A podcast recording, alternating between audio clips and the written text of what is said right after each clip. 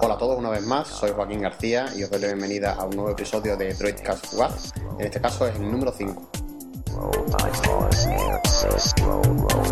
Muy buenas a todos y a todas, bienvenidos a una nueva edición de Droidcast.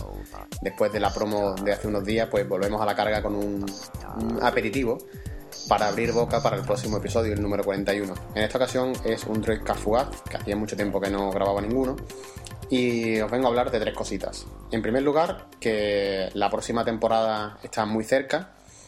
Estamos a escasos días de poder publicar un nuevo episodio, probablemente a final de esta misma semana, pero no está publicado todavía porque tengo que grabar con otras personas y necesitamos ponernos de acuerdo los tres.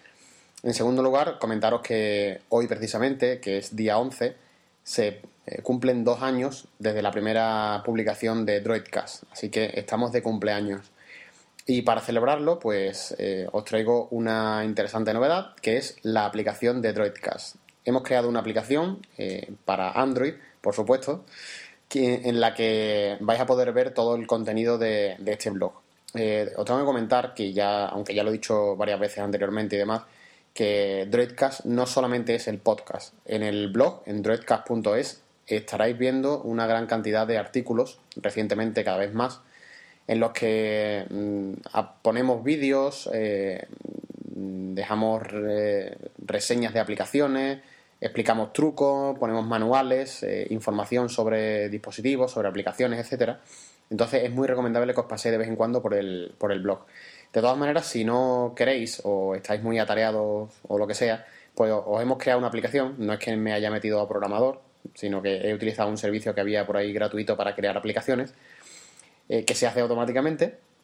Y pues nada, en esta aplicación pues eh, tenéis una pantalla principal y abajo una barra de, menú.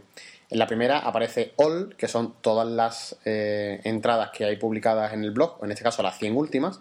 La segunda pestaña es Latest, que son las últimas eh, actualizaciones del blog.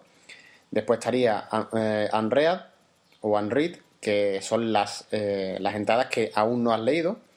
Después estaría Start, que son una especie de favoritos que podréis marcar vuestros post favoritos.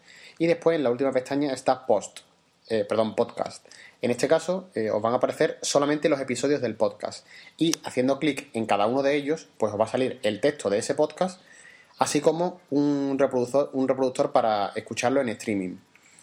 Ya os digo que es una aplicación eh, muy básica, es beta todavía, y yo no tengo ni idea de programación. De todas maneras, estoy empezando a leer algo sobre el tema, ya que no he programado nunca, ni en Java, ni en C, ni en nada, y voy a intentar eh, aprender a hacer algo en, en Android, aunque nunca se me ha dado, nunca se me ha dado demasiado bien, la verdad. De todas maneras, ya tenemos un par de oyentes que son programadores y que eh, hemos hablado con ellos para ver si con el tiempo podemos meterle mano a una aplicación en condiciones. Lo que sí, antes de despedirme, eh, os recomendaría que si os vais a instalar la aplicación, que estará disponible en el post de este, de este episodio, eh, que la primera vez la sincronización se actualiza los 100, los 100 últimos posts. Así que os recomiendo que lo, lo hagáis desde una conexión wifi, ya que por 3G gastaría bastantes datos.